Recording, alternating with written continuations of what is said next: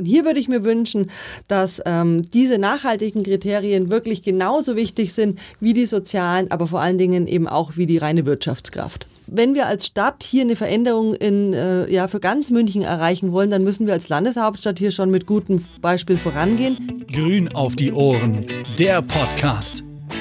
Mit Katrin Habenschaden und Sebastian Glate. Hallo und herzlich willkommen zu Grün auf die Ohren, dem schnellsten und informativsten Politpodcast der Stadt.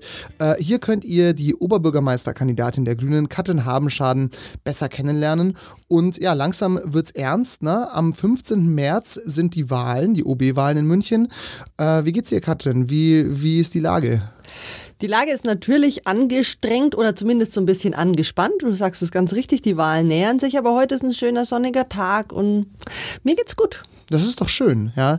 Ähm, genau, und in einem Monat knapp ist dann alles vorbei und dann werden wir wissen, was es alles gebracht hat. In einem Monat gehen wir danach in die Stichwahl und dann ist erst alles vorbei. Aber Oder genau, das die dauert Kommunalwahl dann noch, war dann am 15. März. Genau, und das dauert dann aber nochmal zwei Wochen, hast du mir vorhin erklärt. Ganz genau, am ja? 29. März ist dann die Stichwahl. Alles klar, also davon gehen wir jetzt mal aus. Ja. Logo. Genau, also den 29. März auch schon mal im Kalender blocken. Ähm, gut, unser heutiges Thema ist ähm, Wirtschaften und zwar sowohl ökologisch als auch sozial. Und da hätte ich gleich mal die Einstiegsfrage an dich. Was bedeutet denn für dich oder für die Grünen als Partei ökologische und soziale Wirtschaft. Mhm. Das bedeutet, dass man eben auch im, im Wirtschaftsleben, und da sind wir in München ganz gut aufgestellt, wir sind eine prosperierende, wirtschaftsstarke Großstadt, dass man da auch das, die sozialen Themen im wirtschaftlichen Handeln, aber eben auch die ökologischen Themen nicht außen vor lässt und immer mitdenkt. Und da sind ganz viele äh, Firmen sind da viel, viel weiter als wir in der Politik, die machen das nämlich automatisch. Ähm, und die, die es noch nicht machen, ja, das ist dann vielleicht auch unsere Aufgabe von Seiten der Stadt, hier einfach die Rahmenbedingungen so zu setzen, dass eben sowohl soziale Kriterien wie zum Beispiel Arbeitnehmerrechte und ähm, ja, alles, was dann eben auch die Personen angeht und oder eben auch ökologische Kriterien, der Umweltschutz, der Klimaschutz und so weiter einfach mit ähm, seine Bedeutung bekommt, die er jetzt in 2020 einfach auch braucht.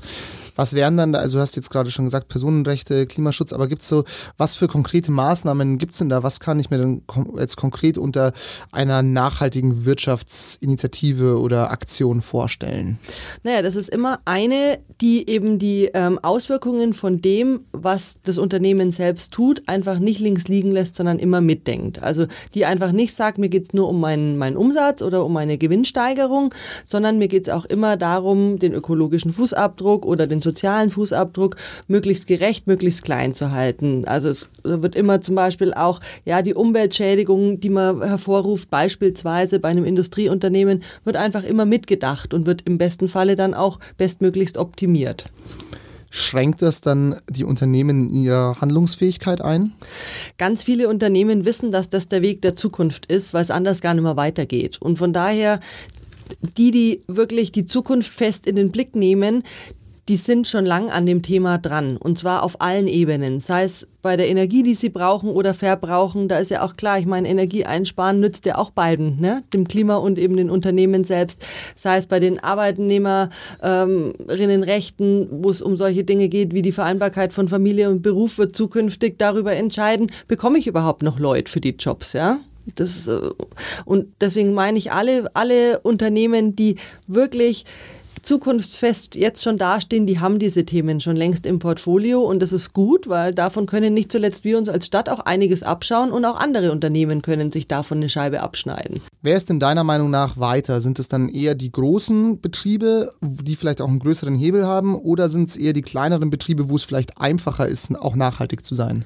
Beides gibt's, aber ich lerne im Moment ganz, ganz viele Mittelständler kennen in München ähm, und finde das ganz spannend. Das sind ja dann gern mal so Hidden Champions auch in dem mhm. Gebiet.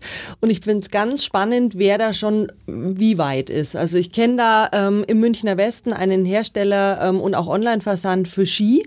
Und da ist es ganz spannend, vollkommen ohne irgendwelchen politischen Druck hat hier der Chef ein für sich gutes, eine gute Möglichkeit entwickelt, vollkommen ohne Plastik die Ski zu versenden. Und ähm, das ist nur ein kleines Beispiel, aber es zeigt schon, dass jeder in seinem Bereich wirklich auch gute Ideen hat. Und das gehört natürlich belohnt. Also da bin ich schon Äh, ganz stark dabei zu sagen, solche Unternehmen, die sich auf einen guten Weg gemacht haben, ja, die brauchen einfach auch städtische Unterstützung. Wie könnte so eine Unterstützung aussehen? Wir können zum Beispiel entscheiden, welche Firmen bekommen unsere städtischen Gewerbeflächen in der Vergabe. Mhm. Wir vergeben ja auch städtische Gewerbeflächen mhm. und hier haben wir momentan Kriterien, was ich falsch finde, die ausschließlich auf der Wirtschaftskraft und ein bisschen noch im sozialen Bereich ähm, sich bewegen. Und äh, der ganze Faktor Umweltschutz, Nachhaltigkeit, Klimaschutz, Energieeinsparung, Punkt, Punkt, Punkt. Das kommt bei der Vergabe viel zu kurz. Das ist nur mit ganz wenig Punkten bewertet. Und hier würde ich mir wünschen, dass ähm, diese nachhaltigen Kriterien wirklich genauso wichtig sind wie die sozialen, aber vor allen Dingen eben auch wie die reine Wirtschaftskraft. Verstehe. Also das heißt, wenn ein, wenn ein Unternehmen, ich breche es mal runter, wenn ein Unternehmen jetzt sehr nachhaltig agiert, würde dann sozusagen die Chance steigen, dass es eine größere Gewerbefläche oder eine zusätzliche Gewerbefläche von der Stadt erhält. Ganz genau. Okay. Und damit wäre das wirklich ein richtiger Vorteil mhm. für das Unternehmen, wenn es sich zum Beispiel erweitern will und neue Flächen braucht. Wie ist es denn bei den Unternehmen, die jetzt noch nicht ökologisch wirtschaften oder nicht ausreichend ökologisch wirtschaften. Du hast schon gesagt, da muss man dann von politischer Seite aus ein bisschen gegensteuern. Aber was für Maßnahmen gibt es denn da? Wie kann man das dann erreichen? Ja, das kann man einfach gut fördern. Durch verschiedenste okay. Förderprogramme ähm, kann man natürlich Unternehmen fördern, die sich auf den Weg machen bei der Müllvermeidung, ähm, bei der Entsorgung, bei der energetischen Sanierung ihres Gebäudes, bei der Anbindung ihres Unternehmens oder bei der, beim Pushen von guten Mobilitätskonzepten, indem sie ihren Arbeitnehmerinnen und Arbeitnehmern Bikesharing, Carsharing oder ein ÖPNV-Angeboten Gutes machen. Also diese Sachen, das muss man als Stadt wirklich einfach auch honorieren, weil das hilft uns allen natürlich und wie gesagt, das macht die Stadt einfach stärker. Wir hatten auch, glaube ich, in der Mobilitätsfolge ähm, schon drüber gesprochen. Ähm, ich habe jetzt gestern oder vorgestern gesehen, dass äh, der S-Bahn Nordring, dass BMW sich da hm. aktiv an der Finanzierung beteiligen will tatsächlich. Sowas, wär, sowas würde dann genau in die Richtung gehen sozusagen, oder? Dass man sagt, so die bringen irgendwas ein und das ist eigentlich das, was man erreichen will. Das ist sowieso eine, eine super Sache. Da war es ja so, wir haben den S-Bahn Nordring ja seit den 90ern im Wahlprogramm und nie ging was vorwärts auf politischer Ebene. Und jetzt baut dort aber BMW im Norden sein großes ähm, äh, Fitz und auf einmal haben wir einen Verbündeten. Und wir hoffen, dass äh, das wirklich der ganzen Sache nochmal Schub gibt. Aber klar, das ist sowas. Ja, das ist ja eigentlich sehr wünschenswert, wenn dann Wirtschaft und Politik äh, sozusagen an einem Strang ziehen. darf ja nicht vergessen, es gibt ja auch in München viele, viele DAX-Konzerne, also von BMW über die Allianz, über was weiß ich nicht noch was alles. Also gibt es auf jeden Fall viele große Konzerne. Und klar, wenn man mit denen irgendwie da zusammenarbeiten kann oder die dazu bringt, ähm, sich ein bisschen zu wandeln, dann hat man auf jeden Fall einen großen Hebel. Ne? Ja klar, also umso größer das Unternehmen, das ist klar, umso äh, machtvoller sind auch schon kleinere Veränderungen und wir merken das ja bei den Unternehmen, die zuziehen, die haben ganz innovative Konzepte vielfach, sei es was die Mobilität angeht, ja, häufig gar keine Parkplätze mehr vor der Tür, weil sowieso niemand mehr mit dem Auto mhm. kommt, wenn ich jetzt an Google denke. Und da gibt es einfach viel, wovon wir uns dann auch wiederum als Staat, und wir sind ja auch ein großer Arbeitgeber und sozusagen eine große, riesengroße Firma, mhm. uns viel abschauen können. Mhm. Ja, da gibt es dann so richtige schöne Synergieeffekte im Endeffekt. Ja, wir müssen uns nur an, äh, gemeinsam an den Tisch setzen. Mhm. Und da muss man vielleicht, finde ich, könnten wir noch viel, viel aktiver werden, wirklich. Gibt es denn auch Firmen, bei denen du denkst, dass noch mehr Awareness oder, oder eben so Feinfühligkeit für das Thema geschafft werden muss? Oder glaubst du, die Firmen, die, die Mehrzahl der Firmen, sage ich jetzt mal, ist sich dessen bewusst, dass sie eigentlich vielleicht etwas ökologischer oder sozialer wirtschaften sollten, aber machen es noch nicht, weil kein, kein Druck da ist und sie nicht möchten? Ich glaube, es gibt die solchen und die solchen. Und für mich ist immer wichtig, die Vorteile aufzuzeigen. Mhm. Ich habe ja vorhin schon gesagt, ich kann mir hier Faktoren dann eher so im Anreizsystem vorstellen. Und du hast aber natürlich recht, es gibt auch noch ähm, schon auch noch die Unternehmen, die auf die ganz klassische Art und Weise weiterarbeiten. Ich glaube nur als Betriebswirtin, die ich ja nun mal bin, das ist einfach nicht zukunftsgerichtet. Und ähm, ich glaube, das wird auf Dauer dann eben auch nicht den großen wirtschaftlichen Erfolg bringen. Weil die Themen in den nächsten Jahrzehnten, die werden nun mal sein, soziale Kriterien bei der Arbeitssuche und es wird auch immer mehr sein, ähm, nachhaltige Kriterien wirklich beim Wirtschaften selber. Du hast jetzt gesagt, am besten funktioniert es, wenn man sich zusammen an einen Tisch setzt und redet mit den Firmen. Ähm, das ist ja wahrscheinlich auch was, was schon gemacht wird oder wurde da auch vielleicht ein bisschen äh, Potenzial verschwendet in den letzten Jahren? Also ich merke bei meinen äh, Gesprächen, die ich im Moment führe mit der Münchner Wirtschaft, schon häufig, dass zwar ja institutionalisierter Austausch mit den großen Verbänden stattfindet, aber viele Wirtschaftstreibende gerade im kleineren Bereich, Läden, Handwerker und so weiter, nicht das Gefühl haben, dass sie mit ihren Belangen wirklich so gehört werden von Seiten der Stadt. Und das finde ich ganz spannend, ähm, weil wir wissen ja dann, uns fehlt dann ja auch ein Teil des Wissens, um wirklich gute Politik zu machen. Von daher ist mein Ansatz, hier wirklich sich an den Tisch zu setzen, wie ich es vorhin schon gesagt habe, und aktiv auf die Leute zuzugehen. Da lernen wir von der Stadtpolitik viel und im Gespräch kommt man sowieso immer weiter, was dann eben auch ganz spezielle Lösungen angeht. Jetzt haben wir viel über ökologische Wirtschaft hauptsächlich gesprochen. Wollen wir mal noch ein bisschen an, auf, die, auf den sozialen Aspekt des Ganzen gucken. Wenn man sozial wirtschaften will, gibt es dann verschiedene Gruppen, die man fördern muss, sage ich jetzt mal ganz, ganz generell. Was sind denn deiner Meinung nach die, die Gruppen, die von der Wirtschaft sozial gefördert werden müssen oder wo besonders das Augenmerk drauf gelegt werden muss? Also insgesamt ist es gerade bei uns in München so, dass unser Erfolg hier in dieser Stadt daraus, daraus resultiert, dass wir so einen breiten Mix an verschiedensten Arten von Unternehmen haben und verschiedensten Arten von Branchen. Wir haben die Großen, den Mittelstand, wir haben aber auch die Kreativwirtschaft, die Freiberufler, wir haben noch Handwerksbetriebe, ganz traditionelle, wir haben Startups, die im Tech-Bereich ganz Großartiges äh, ähm, dann wirklich schaffen, aber eben auch im Social Entrepreneur-Bereich. Also das ist insgesamt, das macht schon unseren, ja, unsere Wirtschaftskraft aus und auch unsere hohe Lebensqualität und unseren ho hohen Lebensstandard. Und wenn du mich aber fragst, welche Gruppen brauchen dann wirklich unsere Unterstützung, dann sind es für mich zwei. Das sind einmal die, die sich wirklich aktiv auf den Weg gemacht haben in eine nachhaltige Zukunft. Also wirklich die, die ganze, der ganze Bereich, der an innovativen Lösungen arbeitet für die Fragen unserer Zeit. Und dann sind es aber auch die Unternehmen, und da sind wir dann auch gern im Dienstleistungsbereich, die unsere Stadt wirklich am Leben erhalten.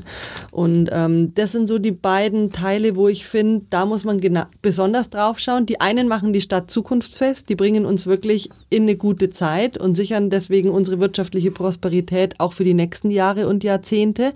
Und die anderen sorgen dafür, dass die Stadt funktioniert. Und beides finde ich gleich wichtig der Mix, den du beschreibst, äh, enthält natürlich auch kleinere, kleinere Unternehmen, ähm, die dann sozusagen auch die Viertel, in denen sie sind, lebenswerter machen oder die auch in gewisser Weise ausmachen. Ähm, wie kann man denn dazu beitragen, dass sowas auch nicht ausstirbt, beziehungsweise dass es eben auch noch inhabergeführte oder, oder keine Ketten gibt, mhm. die, die diesen, diesen Charme transportieren? Ja, da muss man wirklich gut drauf aufpassen. Auch wir als Stadt müssen das äh, tun, weil umso mehr in einzelnen Vierteln die Gentrifizierung auch voranschreitet, umso mehr sind gerade die kleinen Läden ähm, wirklich von Verdrängung bedroht. Und die brauchen wir aber. Das, die machen den Charme, du hast es gesagt, eines Viertels aus. Deswegen leben wir so gerne dort. Und natürlich ist es auch wichtig, dass man in den einzelnen Vierteln alles vor Ort hat. Man will ja nicht immer äh, zehn Stationen U-Bahn fahren, bloß weil man mal eine Reinigung braucht. Mhm. Und das ist ganz wichtig. Und da können wir als Stadt schon einiges tun. Wir können immer dafür sorgen, auch schon bei der Stadtplanung, dass eben die Erdgeschosszonen nicht auch mit Wohnen belegt werden, sondern wirklich mit Dingen, die ein Stadtviertel am Leben halten, also Cafés, also äh, Yoga-Studios, also aber eben auch der Nachbarschaftstreff oder eben auch der Schuster, der Bäcker, der Handwerker vor, vor Ort. Also da können wir als Stadt schon dafür sorgen und wir können ähm, schauen, dass wir das auch in den gewachsenen Vierteln sichern, indem wir als Stadt auch das ein oder andere Ladengeschäft ähm, aufkaufen, uns dann unter Umständen verbilligt, wenn wir sagen, das braucht es aber dort, dann an die kleinen Wirtschaftstreibenden weitergeben. Also hier könnten wir dann auch durch Anreize und oder auch durch Subventionierungen wirklich erreichen, dass die Viertel so bleiben, wie sie im Moment sind woran ich dann immer denken muss, wenn man so an, an die kleinen, kleinen Geschäfte denkt, so, ähm, wenn du jetzt durch die Kaufingerstraße zum Beispiel gehst, die Geschäfte, die halt dort sind, sind halt Copy-Paste. In jeder größeren europäischen Stadt findest du die halt. Also es sind genau, immer dieselben Bekleidungsgeschäfte und, und so weiter. Und ich glaube schon, dass es eben auch dann, also das ist auch in Ordnung, dass die da sind, aber man sollte natürlich schon darauf achten, dass darüber hinaus auch eben eine gewisse individuellere Fußabdruck einer Stadt sich halt irgendwo ansiedeln kann. Genau, das ist in den großen Einkaufsstraßen in so gut wie jeder Stadt gibt es die aller, allerhöchsten Mieten für Gewerbeobjekte. Da tun sich kleine inhabergeführte Ladenlokale natürlich schwer. Deswegen müssen wir als Stadt ähm, in den anderen Bereichen wirklich gucken und zum Beispiel im Ruffini-Haus gelingt uns das auch, relativ gleich dahinter, gegenüber vom Rathaus. Das gehört der Stadt und hier können wir wirklich dann auch selbst dafür sorgen, dass die kleinen Läden, die ähm, drin waren oder drin bislang drin waren, auch drin bleiben können. Ein wichtiges Thema sind auch Frauen in der Wirtschaft. Aus deiner Sicht, ähm, gibt es, haben wir da in München ein Problem? Werden Frauen nicht genug gefördert? Und falls du das so siehst, was kann man denn dagegen tun? Also definitiv ist es immer noch so, dass Frauen in denselben Jobs weniger verdienen in derselben, auf derselben Stufe, dass es weniger Frauen in Führungskräften, äh, Führungspositionen gibt, dass weniger Frauen Vorstandsposten innehaben und dass weniger Frauen in Aufsichtsräten sitzen. Das ist in der ganzen Stadt so, in der ganzen Republik so und es ist leider auch bei uns in der Stadt selbst so ähm, und vor allen Dingen eben auch bei unseren städtischen Tochtergesellschaften. Wir haben ja große Gesellschaften wie die Stadtwerke und so weiter, wie das Klinikum. Und da finde ich schon, da müssen wir besser ran. Also da, wenn wir als Stadt hier eine Veränderung in, äh, ja, für ganz München erreichen wollen, dann müssen wir als Landeshauptstadt hier schon mit gutem Beispiel vorangehen. Ich bin Fan der Quote. Ich bin Fan der Frauenquote und zwar überall in den Aufsichtsräten, in den äh, Vorstandsposten und aber auch auf den anderen Führungsebenen, weil ich glaube, sonst kommen wir hier nicht weiter, weder in der ganzen Republik noch in München und auch nicht bei der Landeshauptstadt München. Und ich finde hier, wenn, die, äh, wenn wir für München da mehr erreichen möchten, und das möchte ich auch als Feministin, dann müssen wir als Landeshauptstadt hier mit guten Beispielen vorangehen. Was ich auch noch gerade aufgeschnappt habe, äh, als letzten Punkt für diese Folge, ist der Münchner Mindestlohn. Worum handelt es sich denn dabei? Mhm. Das ist eine Idee, eine Initiative, die natürlich dem Grundsatz folgt, dass der bundesweit geltende Mindestlohn von 9 Euro something in, bei uns in München natürlich viel weniger wert ist, weil unsere Lebenshaltungskosten so hoch sind. Und wir können natürlich den Mindestlohn äh, bundesweit jetzt nicht anders bestimmen, nur, nur wegen München, aber wir können schon eine, wiederum eine Bande bilden zwischen den Unternehmerinnen und Unternehmern und gern der Stadt, da wäre ich gern bereit, ähm, die freiwillig einfach sagen, ja genau, der bringt uns hier nicht weiter, deswegen zahle ich auch mehr, weil ich möchte, dass meine Arbeitnehmerinnen und Arbeitnehmer wirklich von dem Mindestlohn, den ich aber definiere, anders als die 9,14 Euro 19, 19, ja genau. Ähm, da kommt man einfach nicht weit. Und deswegen finde ich, ähm, sollten wir hier in den Dialog gehen mit den Unternehmerinnen und Unternehmern, die voranstellen, die hier mit gutem Beispiel wirklich loslaufen und ähm, vielleicht mit denen das Gespräch suchen, die den, die den Mindestlohn auch in München noch bezahlen ähm, und sie wirklich fragen, ob sie glauben, dass das noch so der richtige Weg ist. Sehr gut. Das hört sich nach einer guten Idee an. Ich glaube, das würde auch viele, vielen Leuten helfen tatsächlich, weil der Mindestlohn, wie du gesagt hast, 9,19 Euro, das ist halt auch nicht so viel, wenn man schon irgendwie 7, 8, 900.000 Euro äh, Miete im Monat zahlt. Ne? Das ist für ganz viele Personen einfach ähm, nicht auskömmlich. Das muss ja. man einfach sagen. Gerade wenn wir dann von alleinerziehenden Personen sprechen, dann hängen da ja noch mehr Leute dran, mehr Personen dran. Das ist einfach zu wenig. So, dann wollen, machen wir hier mal Feierabend für heute mit dieser Folge. Ähm, wenn ihr äh, Katrin, mehr über Katrin erfahren wollt, dann folgt ihr am besten einfach auf Instagram oder auf Facebook. Da gibt es immer viele tolle Stories und Posts. Äh, folgt auch gerne diesem Podcast und ähm, genau, am 15. März ist die äh, Oberbürgermeisterwahl. Da solltet ihr auf jeden Fall alle hingehen und wählen. Das ist das Aller, Allerwichtigste. Wählt auf alle Fälle. Genau. Dann am besten sagen, mich. so, das lassen wir jetzt mal so stehen. In diesem Sinne, tschüss und bis zur nächsten Folge. Ciao. Ciao. Grün auf die Ohren ist eine Produktion von Bündnis 90 Die Grünen, Stadtverband München und Donkey Shot Entertainment. Verantwortlich für alle Inhalte dieses Podcasts Bündnis 90 Die Grünen. Weitere Infos findet ihr unter katrin-habenschaden.de und grüne-münchen.de.